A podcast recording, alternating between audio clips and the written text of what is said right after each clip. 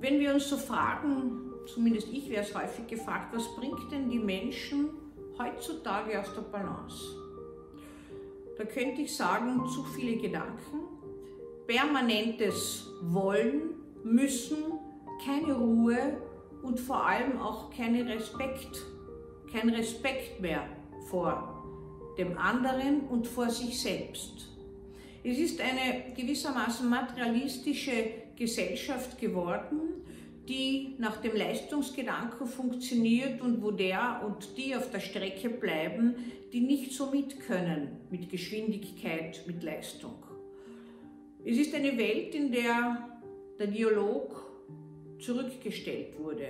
Es herrscht das Monologisieren. Jeder muss es besser können als der andere.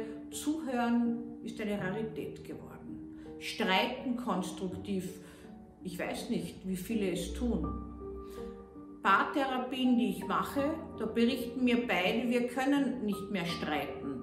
Wir landen immer in derselben Gasse, unsere Gedanken überflügeln uns und wir können schon die Argumente des anderen auswendig.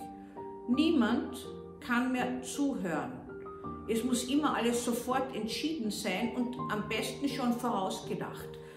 Der Moment der Ruhe, des Innehaltens, der Stille und des sich auseinandersetzen mit dem Möglichen im Moment ist verloren gegangen.